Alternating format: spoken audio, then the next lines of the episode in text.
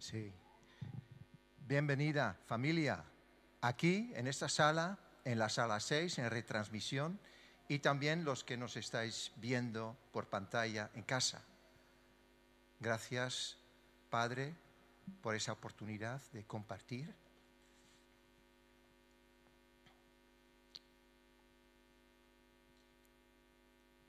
Ven, Espíritu Santo. Habla tú. Yo tengo aquí mi montaje, tú quita lo que no procede y añade lo que hay que añadir. En el nombre de Jesús, destapa nuestros oídos, que yo sé que podemos estar llenos de pensamientos y tal, pero yo pido que tú abras los oídos y que hables a nuestro corazón. Sobre todo porque vamos a tocar un tema importante que viene en nuestro nombre de iglesia, amistad cristiana. Echa una luz reveladora sobre esto. Te pido en el nombre de Jesús, Padre. Y gracias que, como hemos cantado, podemos acercarnos a tu trono de gracia. Y tú nos recibirás. Gracias, papá. Amén. Pues llevamos tres mensajes sobre una serie que habla de la integridad. Y en la integridad, Rebeca nos ha explicado que ser íntegro es tener un corazón que no está compartimentado, que no está dividido. Es íntegro. No hay diferencia entre nuestro interior y exterior.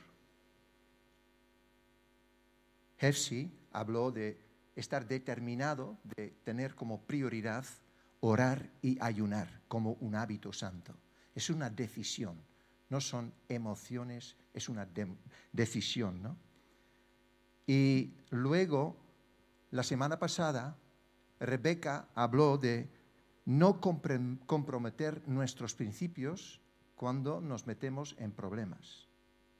Eso es también algo que no surge en el momento. Ella habló de que esto es una, una base, un fundamento que se forja en secreto, en tu intimidad con Dios.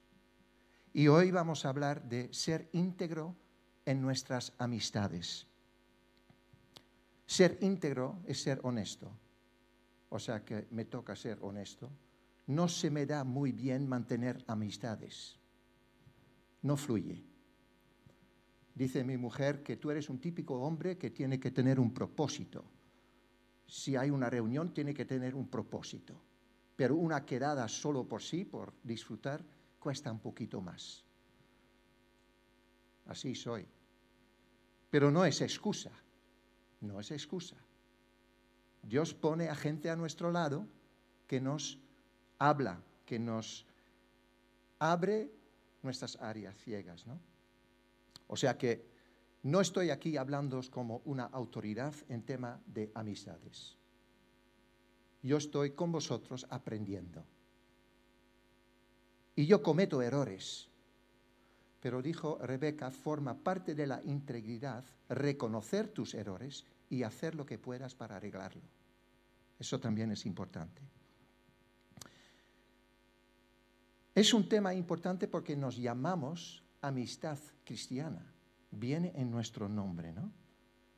Y yo estaba echando un vistazo a nuestra página web y habla de nuestros principios y es integridad, integridad, integridad, también en nuestras relaciones humanas. O sea que es importante. No solo tenerlo, sino vivirlo en la práctica. La amistad es un regalo que Dios nos ha dado. Es un regalo. Las cosas, una de las cosas más valiosas en la vida. En Génesis ya empieza diciendo Dios, no está bien que el hombre esté solo. Eso es un gran principio. La soledad no es diseño de Dios. Dios nos ha creado comunitario, comunidad cristiana. Tener cosas en común. ¿Y qué es lo que tenemos en común? Nuestro Padre, su trono de gracia, me emocionó, porque nos recibe así. La Biblia tiene mucho que decir sobre amistades y relaciones humanas. En Proverbios 17, 17 dice, en la traducción que solemos leer, la Biblia de las Américas, en todo tiempo ama el amigo y el hermano nace para tiempo de angustia.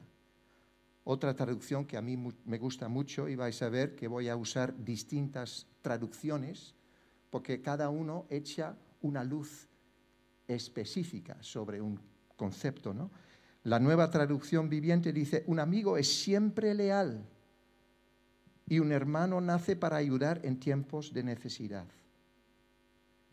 Y no solo la Biblia, me gusta mucho el español porque está lleno de refranes, unos que hablan de amistad.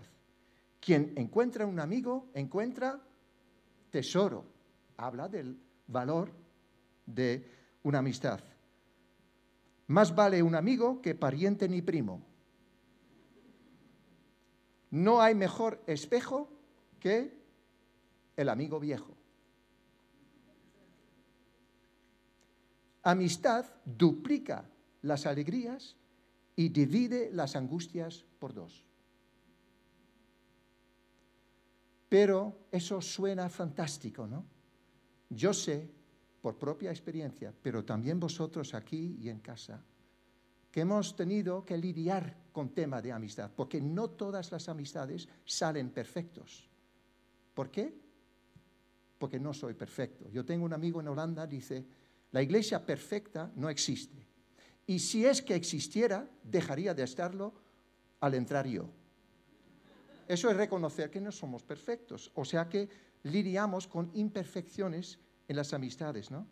Amigos que nos han hecho daño, seguro que os ha pasado, que os han desilusionado o que yo he defraudado a un amigo.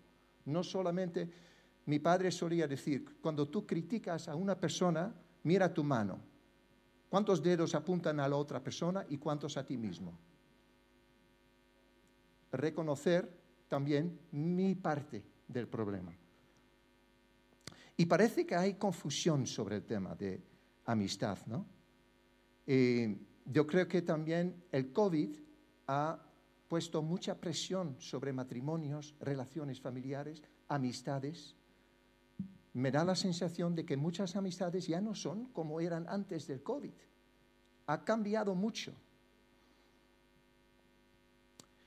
Hemos dicho que la serie está basada en Daniel. Pues yo tengo un cariño especial para Daniel, mi hijo mayor se llama Daniel, em, pero es todo un ejemplo. Vamos a leer, os voy a leer el primer capítulo de la nueva versión internacional. Además, el rey ordenó a Aspenaz, jefe de los oficiales de su corte, que llevara a su presencia a algunos de los israelitas pertenecientes a la familia real y la nobleza. Debían ser jóvenes apuestos y sin ningún defecto físico. O sea que todos tenían pelo. Em, que tuvieran aptitudes para aprender de todo y actuaran con sensatez jóvenes sabios y aptos para el servicio en el palacio real, a los cuales Aspenaz debía enseñarles la lengua y la literatura de los babilonios. Bienvenidos al club de aprender otro idioma. El rey les asignó raciones diarias de la comida real y del vino que se servía en la mesa real. Su preparación habría de durar tres años, después de lo cual entrarían al servicio del rey. Entre estos jóvenes se encontraban Daniel, Ananías, Misael, y Asarías, que eran de Judá. Ahora, sabemos que Daniel no quiere comprometerse, tiene sus principios firmes y se acerca al guardia para hacerle una propuesta. El guardia acepta su propuesta de solo comer verduras y en el versículo 14 sigue, aceptó la propuesta y lo sometió a una prueba de diez días al cumplirse el plazo, se vio a estos jóvenes más sanos y mejor alimentados que cualquiera de los que participaban en la comida real. Así que el guardia les retiró la comida y el vino del rey y en su lugar siguió alimentándolos con verduras. A estos cuatro jóvenes Dios los dotó de sabiduría e inteligencia para entender toda clase de literatura y ciencia. Además, Daniel podía entender toda visión y todo sueño cumplido el plazo fijado por el rey Nabucodonosor, o Nabu, como suele decir Rebeca, y conforme a sus instrucciones, el jefe de los oficiales los llevó ante su presencia. Después de hablar el rey con Daniel, Ananías, Misael y Asarías, los llamaré Dama porque son sus iniciales, no encontró a nadie que los igualara, de modo que los cuatro entraron a su servicio. El rey los interrogó y en todos los temas que requerían sabiduría y discernimiento, los halló diez veces más inteligentes que todos los magos hechiceros de su reino. ¿Qué saco yo de aquí?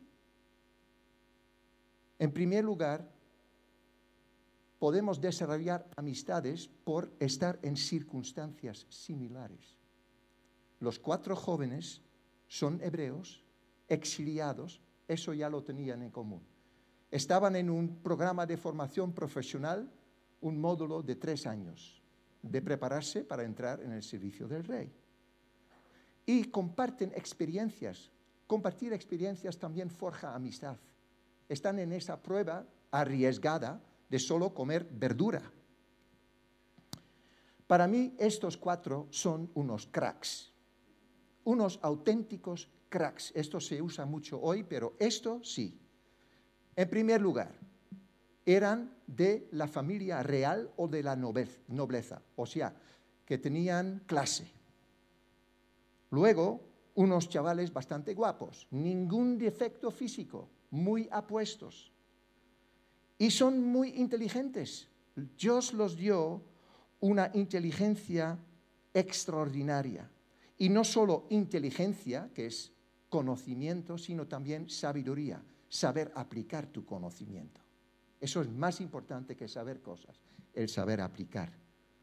Podían entender toda clase de literatura, podían hablar el idioma babilonio. Yo escucho a los de Siria y digo, no está muy fácil, ¿no?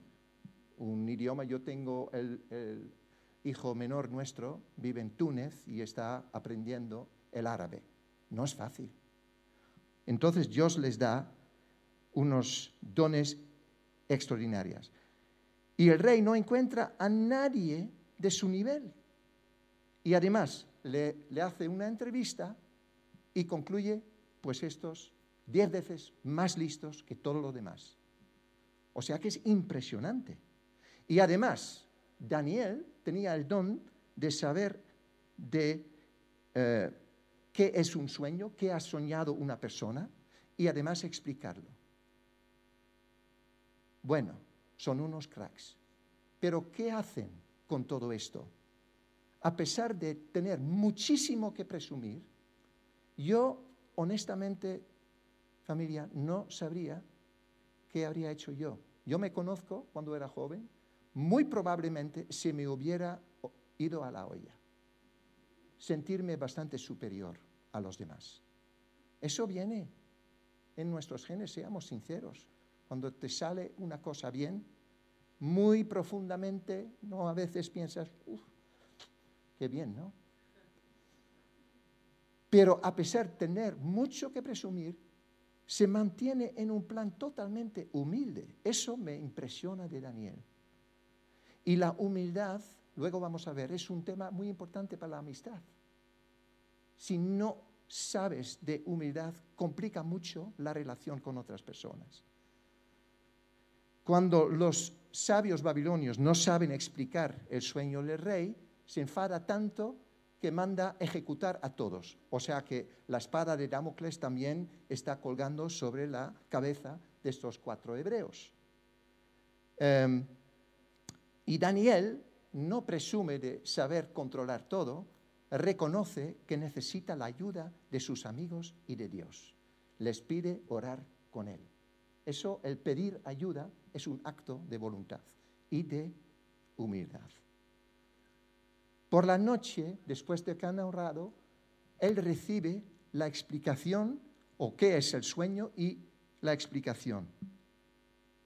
Y dices, bueno, yo tengo mi espalda cubierta, pero fíjate, la mañana siguiente habla con este guardia y dice, no mates a los demás sabios, que eran competidores. O sea, él no se olvida de los demás. Y no sé si le, le cayeron bien o mal, pero hizo este acto de voluntad. No mates a ellos. No solo pensó en sí mismo. Gran principio para una amistad.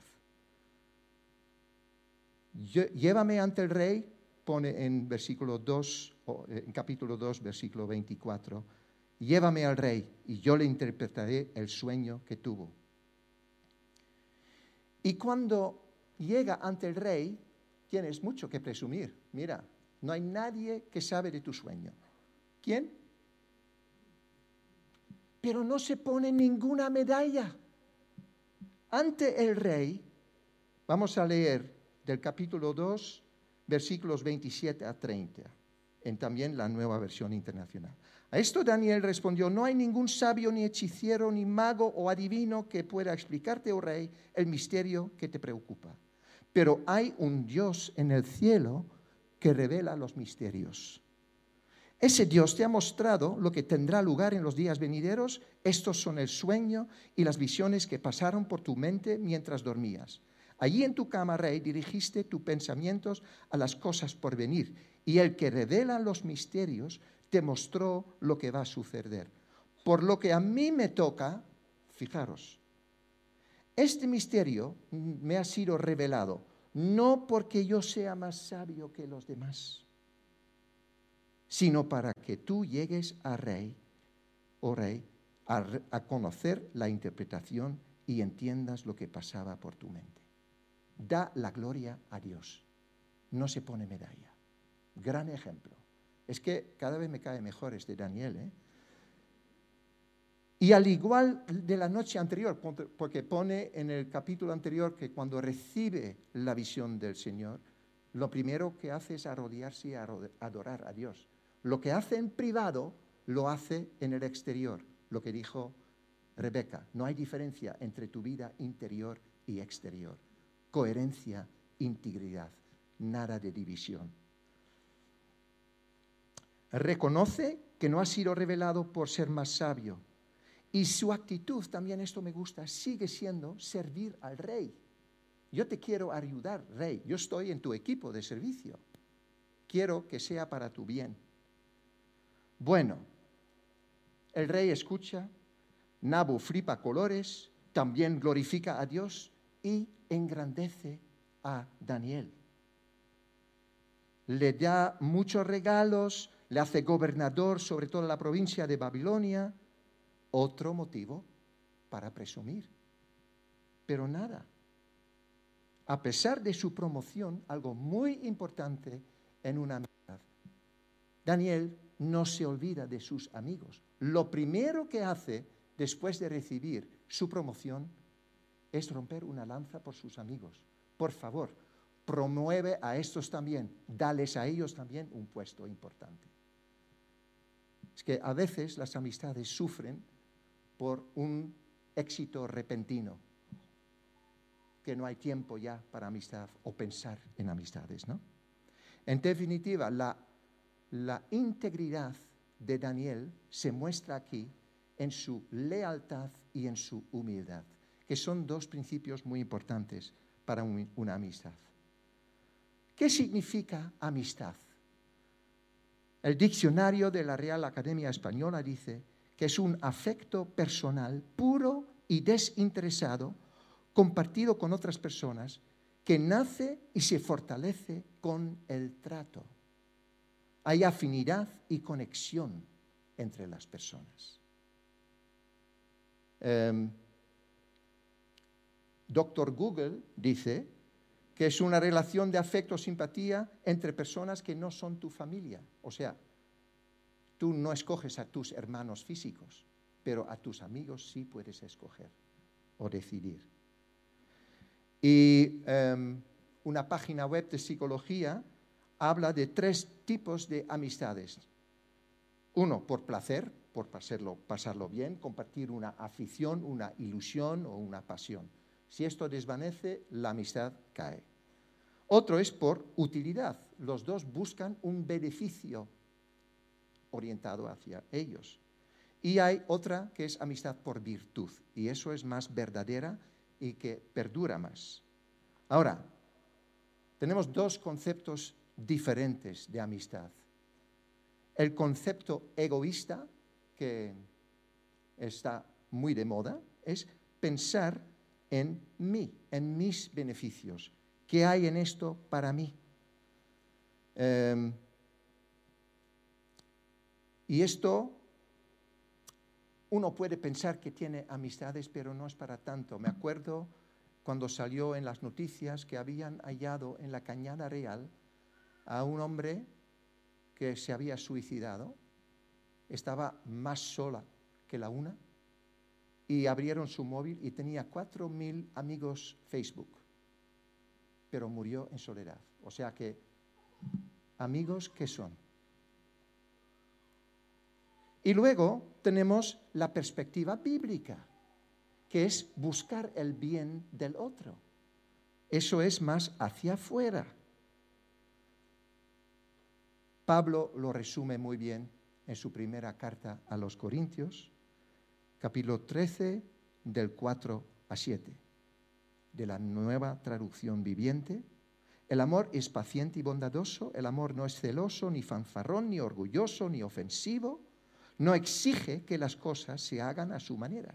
No se irrita ni lleva un registro de las ofensas recibidas.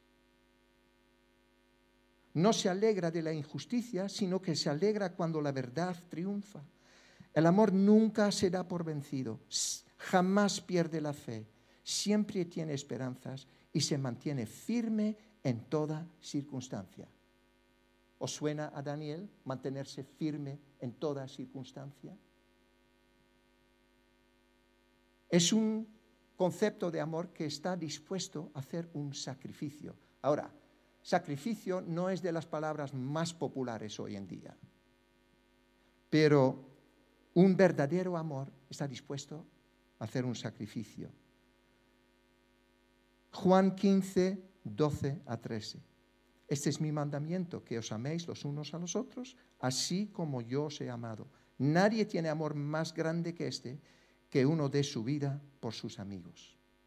Ahora, hemos escuchado todo esto, pero creo que hay algunas cosas que necesitan un poco de aclaración. Una amistad no se puede imponer. Hemos visto que es algo que por el trato se desarrolla. Yo no me puedo acercar a ti y digo, el Señor me ha dicho que tú tienes que ser mi amigo. Tienes. Y digo, no, es algo más natural, no se puede imponer. Eh, yo, honestamente, yo no siempre he conseguido entablar amistad con alguien que me cayera bien, porque eso requiere de dos lados. Y no cuajo, seamos sinceros, porque somos libres Dios nos ha dado una libertad de decir sí o no. Tú puedes ofrecer tu amistad, invitar y luego ver si eso cuaja. Y si no, pues no obsesionarte con eso. Otra, ser hermano de la familia no significa que tú eres mi amigo íntimo. Todos tenemos una amistad de hermanos porque somos hijos del mismo Padre, pero no todos somos amigos íntimos. Es otra cosa. Yo creo que hay que saber separar estas cosas. Además, amistad es una relación equitativa, donde se da y se recibe, y donde estamos en un mismo nivel. Por eso, no confundir una relación de mentor con un alumno o de un maestro con un discípulo, eso no es por definición amistad. Sí puede surgir de esta relación, pero no entras en ello como esto eh, requisito. Y otra, que somos amistad cristiana, pero nuestro llamado es también impactar al mundo. Seguir a Jesús no quiere decir que no pueda tener yo amigos no creyentes, hasta cierto nivel, porque allí podemos ser sal y luz en amistades, ¿no? saber dosificarlo. Bueno, em, pensando en esto de cómo podemos ser íntegros en nuestras amistades, hay unas cosas que me han venido y que me gustaría compartir, unas sugerencias para ser íntegro en mi amistad. En primer lugar, darme cuenta de que mis amigos son un regalo de Dios. O sea que no son míos. Los tengo prestado. Soy mayordomo de gestionar mi amistad. No es solo pensar en mí. Dios me lo ha dado y lo tengo que gestionar con una responsabilidad. Otro que nos podemos obsesionar tanto con tener amigos y amistades que esto quita protagonismo a Dios mismo. En el, idioma holandés, la palabra para ídolo es afgod. Todo lo que me quita de Dios, todo lo que le quita protagonismo al Señor. Eso es un ídolo. Me encanta porque es bastante claro, ¿no? Más amplio porque ídolos muchas veces pensamos en imágenes, ¿no? No, obsesión por amistad puede ser un ídolo para mí. Cuando le voy a dar más importancia que a mi padre, ya estoy en esta área, ¿no? Hemos dicho que ser íntegro es estar decidido, determinado, tomar la decisión, la decisión de ser leal, digno de confianza, fiel, y a veces esta lealtad te cuesta. Puede costarte comodidad, puede costarte dinero, puede costarte reputación. ¿Estás dispuesto a hacer esto? Incluso cuando ya no hay tanto sentimiento en una amistad. Allí entra la decisión de seguir siendo fiel. Otro principio para la amistad, para que fluya y ser íntegro, es saber escuchar. ¿Me escucháis? Me acuerdo que un amigo nos invitó a una comida y nosotros recién llegado a España y nos pusieron con, en mesas donde estaba familia suya, ¿no? Y me llama a la semana y dice, ¿pero qué habéis hecho? Y digo, nada, hemos estado sentados disfrutando la comida. La familia está encantada contigo. Y digo, pero no hemos dicho nada. Dice, exactamente.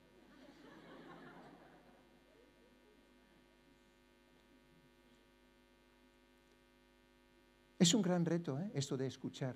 En el curso para matrimonios, para padres, es un tema que abordamos, saber escuchar. Saber escuchar es dar a veces es un sacrificio escuchar, porque no a todos nos sale por defecto, ¿verdad? ¿O soy el único? Otra cosa muy importante es ser transparente, no tener miedo a demostrar tu lucha, tu miedo, tu dificultad. Aparentar no sirve para nada. Y os digo otra cosa, es muy cansino, muy cansino pretender ser otra persona de quien tú realmente eres. Ser transparente abre un camino de, de transparencia entre los dos amigos. Cuando yo me hago transparente, a mi amigo le invito a hacer lo mismo. Si yo siempre tengo todas las respuestas, es muy cansino. He tenido unos amigos así. Cansa, porque saben todo. ¿Por qué me estoy perdiendo el tiempo contigo? Tú sabes todo, todo. Una cosa de la amistad es que tú puedes también beneficiarte, escuchar, aprender. Otra es hablar la verdad, hablar la verdad en amor, ¿no? En muchas amistades hay molestias que se van acumulando porque no hablas la verdad. Eso dejar que esto se acumule, yo he pecado de esto. bueno, evitar el conflicto, no es para tanto.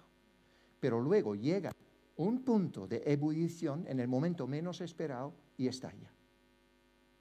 O sea, ser transparente y ser honesto, hablar la verdad. Y también estar dispuesto a compartir una verdad incómoda. Un verdadero amigo es alguien que está dispuesto a decirte una verdad, te guste o no. Siempre en amor.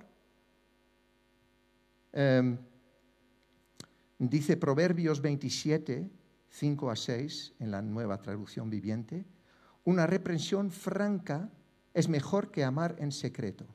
Las heridas de un amigo sincero son mejores que muchos besos de un enemigo.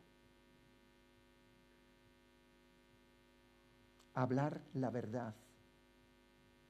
Como padre he tenido que decir cosas que no les gustaba a mis hijos. Pero ¿por qué lo dije? Por amor. Allí también no he sido perfecto. He cometido errores. Pero la idea del padre para decir una verdad es su amor. Y esto también eh, se aplica a una amistad. Otra, resistir la tentación de aprovecharme de una amistad. ¿no? Yo tengo un amigo que es arquitecto autónomo y estaba pasando por una mala racha y tenemos otro amigo en común que era multimillonario. Y este hombre, también creyente, pensó que todo se arreglaba con dinero. Pero en un momento cuando le ofreció un préstamo y dijo, mira, te voy a ayudar, mi amigo le respondió, quédate con tu dinero, estoy aquí para nuestra amistad, yo quiero pasar tiempo contigo. Lo estoy pasando mal, pero no quiero depender de ti, de tu dinero, porque puede perjudicar nuestra amistad. Vaya principio. Y lo vemos también en Daniel, ¿eh? En el capítulo 5, 16 a 17, el rey le intenta sobornar, ¿no? Si tú sabes descifrar lo que se está escribiendo allí en la pared, te voy a colmar de regalos, te voy a hacer muy importante. ¿Y qué responde Daniel? Quédate con tus regalos, oh rey, o dáselo a otros. Yo voy a leerte lo que está escrito de todos modos en la pared. Te explicaré lo que significa. Eso es ser íntegro, ¿eh? Y quizás el punto más complicado es estar determinado en mi corazón de pedir perdón y de perdonar. Eso es un tema de lo más complicado en las amistades, ¿no? Dice Proverbios 18, 19, un hermano ofendido es más difícil de ganar que una ciudad fortificada. Y las contiendas son como cerrojos de fortaleza. O sea que hay que hacer algo al respecto. Parte de perdonar es pasar página y no seguir removiendo lo que se ha hecho mal.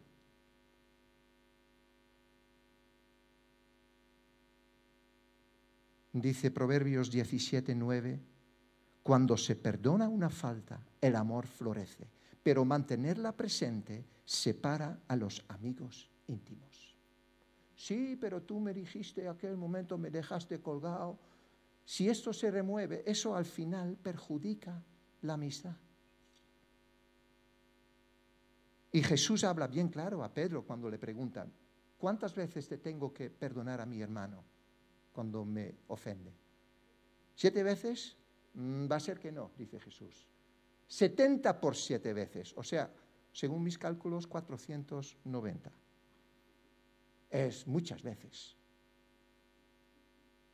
Pero Dios a mí también me ha perdonado. El Padre nuestro, Padre, perdona nuestras ofensas, como nosotros también perdonamos a los que nos han ofendido.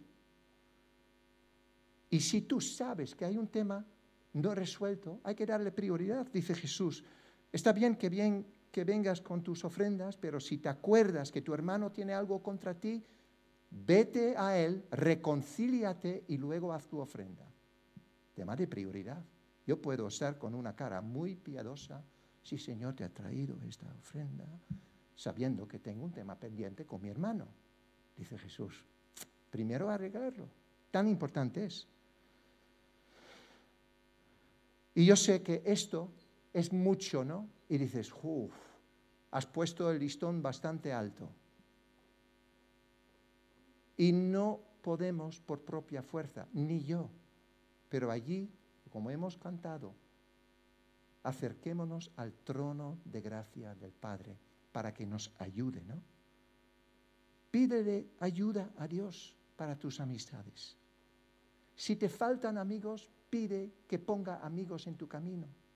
Si te sobran, pídele sabiduría a quien dedico tiempo, a quien no. Pídele dirección y sabiduría a la hora de escoger tus amigos. Dice el proverbio 13, 20, camina con sabios y te harás sabio. Júntate con necios y te meterás en un lío. Y no subestimar la influencia que tú puedes ejercer y que tus amigos pueden ejercer en ti. Proverbios, es que hoy mucho proverbio, pero es lo que hay. No te hagas amigo de gente violenta, ni te juntes con los iracundos, no sea que aprendas de sus malas costumbres y tú mismo caigas en la trampa. Es un aviso, ¿no? Y además, a la hora de escoger amigos, animaros a no quedaros en la zona de comodidad. Yo tengo en Holanda un amigo que siempre se ha rodeado con gente más joven, que siempre le miraba y le admiraba. Nadie le llevaba la contraria.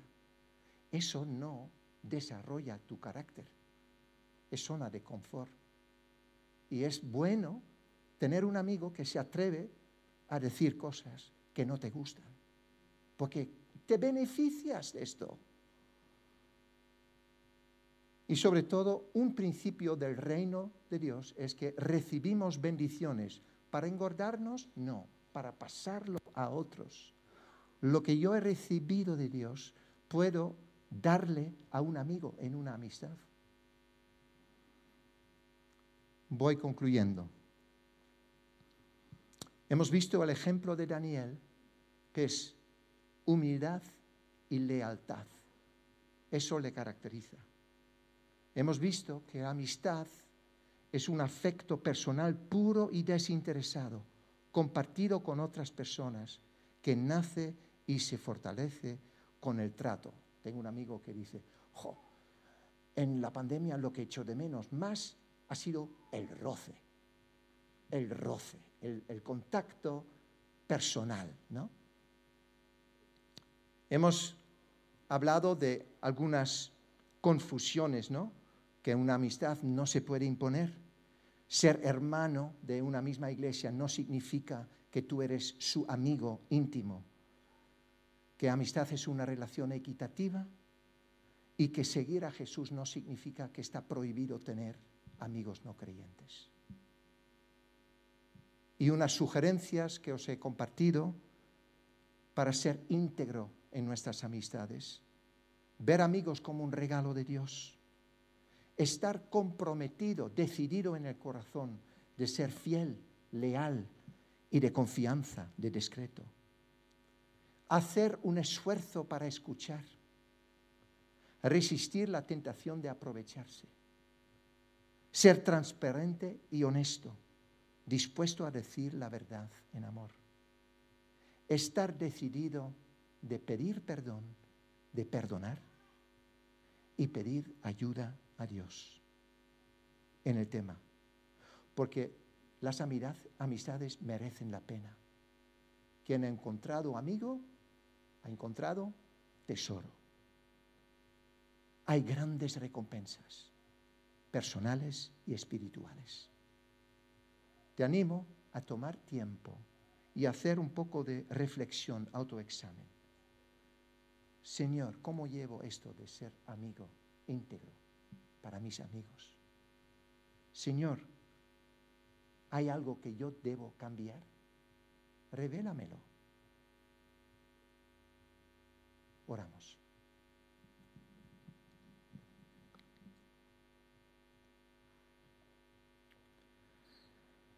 Padre Santo, te doy gracias que tú has dado el ejemplo. Tú has dado el ejemplo. Jesús has dado el ejemplo. Y gracias que tú nos dices y animas a acercarnos a tu trono de gracia para pedir ayuda. Ayúdame a ser mejor amigo. Ayúdanos a ser mejor amigo y en la amistad reflejar tu carácter. Ven Espíritu Santo en este momento. Recorre las filas aquí, en la sala de transmisión y los salones de la casa. Háblanos.